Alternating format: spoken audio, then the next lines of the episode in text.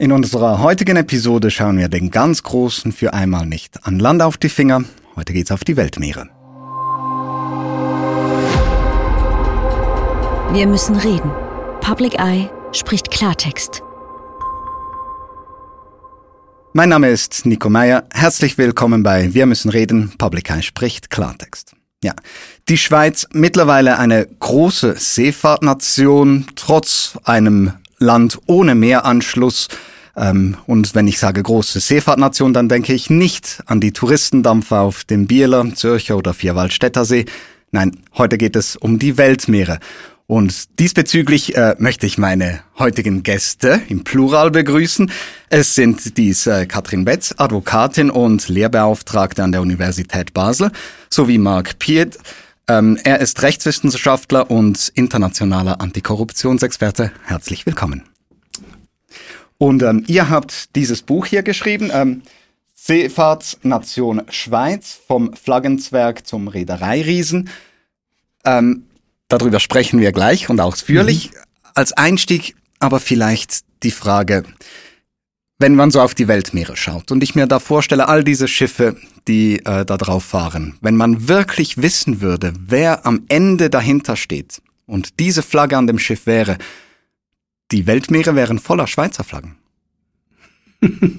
ja, das ist richtig. Ähm, es ist so, dass die Flagge sagt eigentlich nicht sehr viel aus über die Eigentümerschaft am Schiff und auch nicht, ähm, woher das Schiff effektiv betrieben wird. Die Schweiz ist in Europa gemessen an der Tonnage der viertgrößte Reedereistandort. Und das ist doch ganz beachtlich. Aber das müsste doch heißen, eigentlich in meinem Verständnis, wenn die Schweiz dahinter steht, dann müsste doch da auch die Schweizer Flagge dran sein, nicht? Nicht nach den geltenden, den geltenden Regeln, weil Heute ist es ganz einfach, ein Schiff auszuflaggen an eine sogenannte Billigflagge oder auf Englisch Flag of Convenience. Das heißt, selbst wenn die Reederei in der Schweiz zu Hause ist, das Schiff von hier aus betreibt, kann es das Schiff an sich einflaggen, wo es möchte. Man kann die Sache noch ein bisschen, sagen wir mal, direkter oder brutaler ausdrücken. Die Schweiz hat unter ihrer Flagge ganze 18 Hochseeschiffe. Die meisten sind eher Schrottschiffe. Ähm, man hat aber schweizweit wahrscheinlich mindestens 1000 Schiffe, die von hier aus äh, geführt werden, gemanagt werden. Es gibt Leute, die sagen, es sind wahrscheinlich viel mehr noch. Es sind womöglich sogar 2000. Und damit sind wir mindestens Nummer vier in Europa, groß, äh, so groß wie England etwa, die ultimative Seefahrtsnation. Vielleicht sind wir aber größer. Und äh, da fragt sich natürlich äh, schon, was hat die Schweiz eigentlich mit der Schifffahrt zu tun? Diese Frage gebe ich gleich zurück. Was hat denn die Schweiz mit der Schifffahrt zu tun? Also ja, zum einen ähm, bekannt ist eigentlich MSC, Mediterranean Shipping Company, mit Sitz in Genf, das ähm, heute das größte Containerschifffahrtsunternehmen der Welt ist. MSC hat ähm, einerseits Containerschiffe, andererseits auch Kreuzfahrtschiffe. Dort ist ähm, der drittgrößte Player zurzeit. Dann gibt es aber eben die ähm, Schiffe, die zum Beispiel von Rohstoffhändlern betrieben werden und die sind weniger sichtbar. Also die dass die Rohstoffhändler eine beachtliche Flotte betreiben, ähm, ist nicht so bekannt, würde ich sagen. Vielleicht müsste man noch ergänzen, dass diese Schiffe von der MSC zum Beispiel, die ja etwa 600 Schiffe hat, die sind zu 90 Prozent in Panama oder vergleichbaren Orten eingeflaggt. Jetzt könnte man aber doch auch sagen, spielt das denn so eine Rolle, welche Flagge an welchem Schiff dran ist? Ja, es spielt eine Rolle, weil die Flagge ist verantwortlich zum Beispiel für die Kontrolle der Arbeitsverhältnisse ähm, auf, äh, See oder für die Sicherheit an Bord. Ähm, das ist dramatisch, wenn ich denke, ich bin auf einem Kreuzfahrtenschiff mit 5000 Leuten, dann ist Panama verantwortlich dafür, was dort geschieht. Man muss fairerweise sagen, die können das nicht kontrollieren, also bemühen sie eine Klassifikationsgesellschaft, eine private Gesellschaft kriegt den Auftrag, Stadt Panama nach, nachzuprüfen, ob es mit der Sicherheit so stimmt.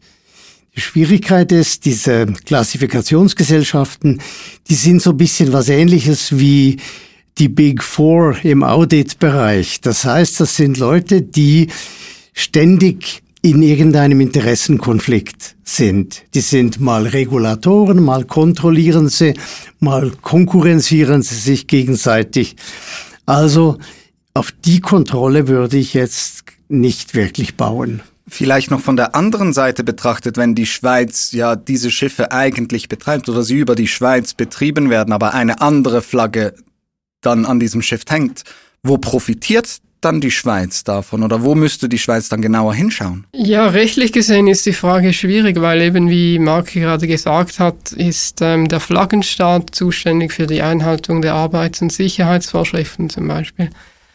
Ähm, ich gehe davon aus, dass die hier ansässigen Unternehmen hier Steuern zahlen. Also insofern profitiert die Schweiz. Ähm, zumindest zu einem gewissen Grad bezahlen sie hier Steuern. Ähm, und dann ist die Frage im Umweltbereich, wird nicht unbedingt ans Flaggenprinzip angeknüpft. Ähm, also dort ist die Verantwortung der Schweiz weitergehend als jetzt in dem Bereich, wo das Flaggenprinzip zur Anwendung kommt. Wenn du Umweltbereich meinst, was meinst du konkret? Wie muss ich mir das vorstellen? Ich denke jetzt konkret ans Abwracken, Shipbreaking. Ähm, Mark hat sich noch eingehender mit ähm, weiteren Konventionen befasst. Pariser Klimaabkommen zum Beispiel. Ja, ich hätte vorher noch ähm, doch noch ein Thema. Ich war, inwiefern betrifft das Ganze die Schweiz? Äh, es ist kein Zufall, dass Genf so einer der Hotspots ist. Es gibt den Zug und den dann vielleicht auch in Tessin noch ein bisschen was, aber Genf ist absolut der Hotspot. Im, äh, im, äh, im Schiffsmanagement, in der Reederei, im Reedereiwesen. Und das braucht eigentlich eine Erklärung. Ähm, wir haben mit Genf den Ort, wo erstens ein großer Finanzplatz ist und das ist gekoppelt mit dem Rohstoffzentrum Genf. Also Rohstofffinanzierung ist dort und auch Schiffsfinanzierung, äh, Transportfinanzierung. Wir haben aber auch in der Schweiz relativ viel Logistikfirmen. Äh, das ist alles kein Zufall. Wir haben äh, Versicherungen und Rückversicherungen und wir haben mit der SGS in Genf, der Société Générale de Surveillance, eine sogenannte äh, Pre-Shipment Inspection Firma. Das ist weltweit die größte Firma, die kontrolliert, ob das geladen wird, was behauptet wird, oder da, ob das dann auch ankommt, was behauptet worden ist. Und das ist fundamental, wenn man Zug um Zug liefern will. Also in diesem Geschäft braucht's diese Firma. Und dieses ganze Cluster von verschiedenen Aktivitäten, die finden Sie erstaunlicherweise in der Schweiz. Mhm. Sie sagten, ähm, Genf ist da ein Hotspot. Wo profitiert dann gerade, sagen wir, eine Reederei davon, dass man alles sprichwörtlich ums Eck hat? Ja, also äh, die Rohstoffhändler in Genf, die, das sind ja die Weltmeister äh, im Rohstoffhandel. Genf ist der größte Handelsplatz für Rohstoffe der Welt. Und natürlich ist es praktisch, wenn ich nebendran gleich meine Transportfirmen habe. Manchmal bin ich selbst auch Räder als äh, Rohstoffhändler. Die haben ihrerseits direkt Schiffe gechartert. Glencore zum Beispiel, wobei das einer der kleineren ist, der hat, die haben 150 Schiffe circa gechartert. Die russische Ölfirma Lukoil hat eine eigene Reederei, die heißt sinnigerweise Eiger, wie Eigermönch und Jungfrau. Ja, sehr schweizerisch. Ich stelle mir vor, wann du brauchtest das Wort Cluster. Ich denke, da kommt das Wort Transparenz und die Forderung nach mehr Transparenz sich auf. Wo, wo muss man genau klarer hinschauen? Das ist, glaube ich, dein Thema. Ja, also unser weiteres Thema. Also Bei den Schiffen ist es einfach so, dass ein Problem aus unserer Sicht ist, dass es nicht wirklich klar ist, wem sie sie gehören, je nachdem. Ähm, wir haben das mal ausprobiert am Beispiel der MSC Zoe. Ähm, das war das Schiff, das vor Holland ähm, 340 Container verloren hat. Und wir wollten einfach mal wissen, wem gehört eigentlich dieses Schiff. Und wir sind dann darauf gestoßen in dem offiziellen Register der International Maritime Organization, dass es einer Briefkastengesellschaft in Hongkong gehört, namens Jiangjing, oder wie man das ausspricht. Ähm, das ist der registrierte Eigentümer eingetragen ähm, im IMO-Register, was aber nicht ersichtlich ist für, für den Normalbürger ist, wer steht eigentlich hinter dieser Briefkastengesellschaft, also wer ist der wirtschaftlich Berechtigte, Beneficial Owner, wer profitiert vom Betrieb dieses Schiffes, wer hat eigentlich auch darin investiert, weil Schiffe, Neubauten sind enorm teuer, es braucht viel Kapital. Und da fehlt einfach aus unserer Sicht ein bisschen die, die, die Transparenz. Und die Nachfrage, warum kommt diese Transparenz nicht zustande oder wer müsste für diese Transparenz einstehen? Und naja, wieso sollte Transparenz herrschen? Ich war, das ist ganz ähnlich wie im Bankenwesen, wo Leute ihr Geld verstecken aus irgendwelchen Gründen. Das harmloseste ist Steuerhinterziehung. Es gibt viele andere Gründe, wo man sein Geld versteckt und das macht man genau mit diesen Techniken, indem man äh, Briefkastenfirmen irgendwo ähm, auf der Welt organisiert man hat ja mit den Panama Papers erlebt, wie das so läuft. In Panama hat man sie gekauft, aber die wurden in den British Virgin Islands eröffnet und eingetragen und das Bankkonto dieser Firma war in Zypern. Und ganz ähnlich läuft es hier auch. Also diese Firma da in äh, Hongkong, das ist eine Einschifffirma, die gegründet worden ist für dieses Schiff. Und dann gibt es eine Spur, eine Geldspur, nach Panama. Irgendwo die ist, ist das belehnt worden, jemand hat das bezahlt und da gibt es ein Hypothekar, eine Hypothek und die zeigt nach Panama.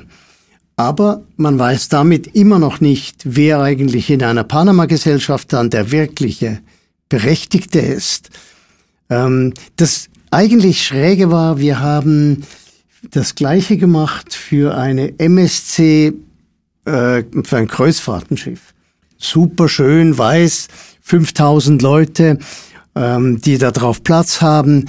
Und wir wollten wissen, wem gehört das eigentlich? Und du hast dich damit ziemlich eingehend befasst.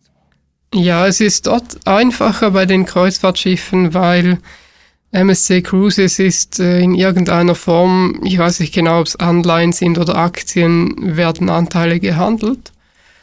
Und darum gibt es auch einen Jahresbericht, der öffentlich ist und dort sieht man dann, also man, man geht wieder ins IMO-Register, schaut, wem gehört das Kreuzfahrtschiff und dann schaut man sich den Jahresbericht an und findet die gleiche Briefkastengesellschaft dort wieder und die gehört, ist dann eine hundertprozentige Tochter von MSC Cruises. Also am Ende ist es so, dass äh, die Schiffe dann offenbar MSC gehören. Und du fragst dich natürlich, warum macht man das eigentlich? Also warum äh, muss die Firma, die draufsteht, ja, mhm. also und überall Fall. steht, jedem ähm, jeder Seife steht MSC drauf in dem in dem Ding drin. Mhm. Wieso müssen die eine Briefkastenfirma zwischenschalten oder eine ist gut, das sind wahrscheinlich mehr als eine sind verschiedenste, um am Schluss wieder zurückzukommen zur Firma. Naja, äh, wir haben sie nicht fragen können, weil sie nicht mit uns reden wollten. Vermutungen werdet ihr haben. Steuern, nehme ich an, ist wiederum das harmloseste. Wenn wir weniger harmlos werden? Das kann, da kann ich mich ja nicht dazu äußern, weil ich zu wenig ähm, Indizien habe. Ich möchte noch ein ganz anderes Thema ansprechen, ähm, das sogenannte Shipbreaking. Irgendeinmal kommt ein Schiff an seine errechnete Lebensdauer. Irgendeinmal ist es zu Ende. Das Schiff muss mhm. ähm, auseinandergebaut werden. Ähm, und auch hier zeigen sich ähm, die Verhältnisse da sind wirklich alles andere als klar. Wir haben die Schiffe der ähm, MSC angesprochen. Auch diese Schiffe müssen ähm, dann irgendwann mal auseinandergenommen werden. Ähm, und das passiert teilweise oder sehr häufig in Indien. Und ähm, das sollte dort fachgerecht zerlegt werden, was aber nicht in jedem Fall so ist, wie auch ähm, ein kurzer Ausschnitt aus einer 10 vor 10 Reportage zeigt. Volle Kraft voraus. So werden die Schiffe gestrandet. Auch Schiffe mit dem Logo der Schweizer Reederei MSC landen in Alang. Hier Bilder von 2012. Matrosen haben sie selbst ins Internet gestellt.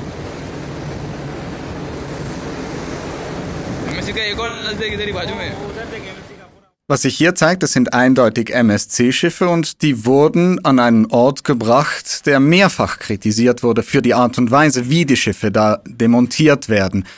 Was habt ihr diesbezüglich herausgefunden? Wir können vielleicht mal kurz erklären, was eigentlich das Problem ist an dem Ort. Und ähm, denke, ähm, ich überlasse dir Arbeit und Umwelt, aber ich erkläre vielleicht zunächst mal den Kontext.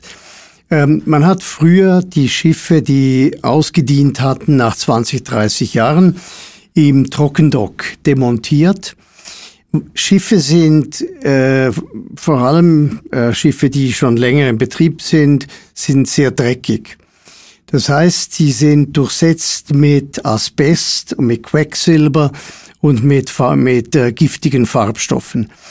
Die hat man demontiert im Trockendock und das ist sehr teuer geworden im Norden und Westen. Also Trockendock heißt wirklich an Land. Man hat, naja, man, es ist, es ist ein Ding, in das man hineinfahren kann und wo man das Wasser rauspumpen kann.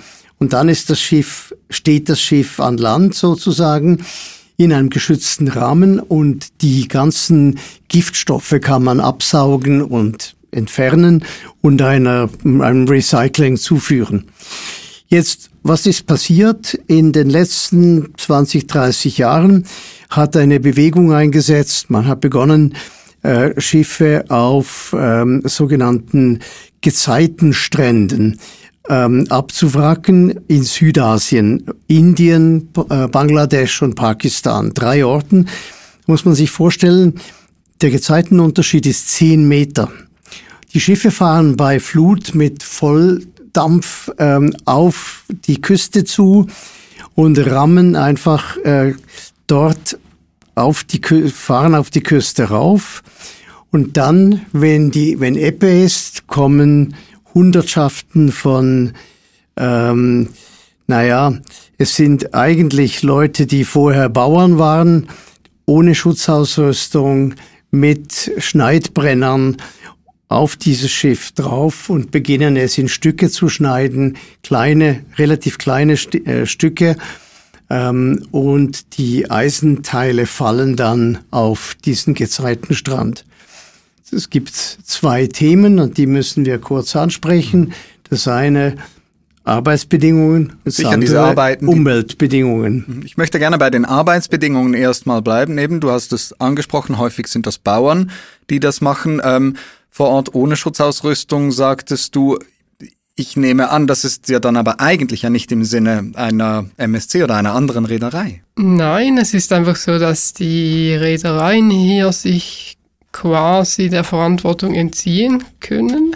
Eben auch durch diese, durch dieses Flaggensystem, das bereits erwähnt wurde. Es ist nicht so, dass ähm, eine europäische Reederei das Schiff jetzt direkt äh, nachher lang oder so bringen würde hinein und sagen würde, wir sind dafür verantwortlich. Es ist eher so, dass das Schiff vorher verkauft wird, ähm, Briefkastengesellschaft. Es wird nochmals ausgeflaggt, dann geht es an einen sogenannten Cash Buyer und der verkauft es dann letztlich an diese Abwrackwerft. Für die Arbeitenden vor Ort, wie, wie, sehen, wie sehen die äh, Zustände da denn aus? Ja, das ist dokumentiert äh, und es ist wirklich, wirklich grauenhaft. Ähm, wie gesagt, es gibt keine wirkliche Schutzausrüstung, es gibt oft auch keinen Plan, also wie man dieses Schiff jetzt professionell demontieren würde. Es wird einfach von Hand auseinandergeschnitten und es ist wahnsinnig gefährlich. Feuer, Explosionen, Verletzungen durch herabfallende Schiffsteile. Ähm, es gibt ständig übelste Verletzungen und Todesfälle und das ist, das ist alles dokumentiert möchte den zweiten Punkt noch ganz kurz ansprechen. Ihr habt auch über die Umweltbelastung besprochen. Das ist einerseits sicher beim Shipbreaking so, aber ich denke zum Beispiel auch an Havarien. Auslaufendes Öl ist so ein Bild, das sich, das sich sofort bei mir vor dem geistigen Auge auftut. Die Thema der Umweltbelastung in der internationalen Schifffahrt. Wo seht ihr die großen Punkte, die es anzugehen gilt? Also was wir hier sehen mit dem äh, Shipbreaking ist eigentlich nur der, das extreme Ende der Umweltbelastung. Ähm, wir müssen uns überlegen bei Umweltbelastung den normalen Verkehr, den Courant normal, wenn man so will. Also wenn es nicht zu einer Havarie kommt, dann haben wir schon eine erhebliche Belastung. Also wir haben Schwefelausstoß zum Beispiel, Ruß und so weiter. Es ist kein Zufall, dass die Krebshäufigkeit an Orten wie Marseille oder ähm, auch Venedig höher ist als an anderen Orten, weil dort diese ganzen großen äh, Kreuzfahrtenschiffe anlegen. Da gibt es einen direkten Zusammenhang. Daneben ist natürlich der CO2-Ausstoß und ähnliche Treibhausgase ist enorm. Ähm, man versucht da jetzt, man diskutiert drüber, aber man ist sehr langsam. Die Politik kommt nicht nach. Sie hat in Glasgow zum Teil die richtigen Sachen gesagt, aber sie gleich wieder zurückgenommen kurz darauf. Neben dem äh, Courant Normal gibt es ähm, natürlich auch das Problem, Schiffe haben, sind immer wieder in Unfälle verwickelt. Also man kann praktisch keine Woche vorbeigehen lassen ohne irgendeinen größeren Unfall. Ein Schiff geht in Flammen auf, ein anderes sinkt und so weiter. Sehr oft kommt es zu Ölverschmutzungen. Das Bild vorne auf unserem Buch ist so ein Fall. Da ist ein Riesenschiff, 300 Meter lang, in voller, ähm, mit Vollgas sozusagen in ein, ähm, eines der schönsten äh, Biotope die es gibt, im Indischen Ozean hineingefahren, auf, auseinandergebrochen und hat 1000 Tonnen Schweröl in diese Lagune hinein ergossen. Das ist so ein ziemlich klassischer Fall. Und ähm, da kümmert sich im Grunde weltweit kaum jemand drum. Es gibt zwar eine UNO-Organisation, die International Maritime Organization, nur, das sind 170 Staaten, die sich über alles und jedes einig werden müssen, bevor irgendwas passiert. Also das ist, äh, und wenn wir vielleicht ganz kurz nochmal zur Schweiz zurückkommen, ich war, die Schweiz ist ähm, konfrontiert worden mit dem, was da in Indien passiert und was speziell die in Genf ansässige MSC gemacht hat, 80 Schiffe in zehn Jahren dort abwracken lassen. Im Parlament ist der Bundesrat konfrontiert worden durch äh, die Genfer Ständerätin Lisa Mazzone. Und der Bundesrat hat gesagt, naja, bei uns herrscht Privat, ähm, also Vertragsfreiheit. Man kann doch sein Schiff noch vor dem Lebensende verkaufen und damit gehört es jemandem anderen. Ich wir sind schon am Ende unserer Zeit leider angekommen, trotz des sehr, sehr spannenden Themas. Ich bin mir sicher, man könnte noch sehr, sehr, sehr viele Aspekte noch besser herausarbeiten. Ein Punkt scheint mir aber dennoch wichtig zu sein. Kurz und knapp zum Ende hin. Was muss international getan werden und was muss in der Schweiz getan werden? Also international haben wir ein sehr großes Problem. Es beginnt eigentlich mit der Globalisierung. Ein Teil des Pro der Probleme, die wir hier ansprechen, hängen damit zusammen, dass jeder Mist quer über die Welt transportiert werden äh, muss. Das hat man gesehen, wo man da in Holland die Container, äh, den, den Abfall der Container angeschwemmt gekriegt hat. Das Zeug braucht wirklich nicht aus China antransportiert zu werden. Und da, das schlägt auf uns Konsumenten zurück. Wollen wir Zeug, das nun quer über die Welt transportiert worden ist?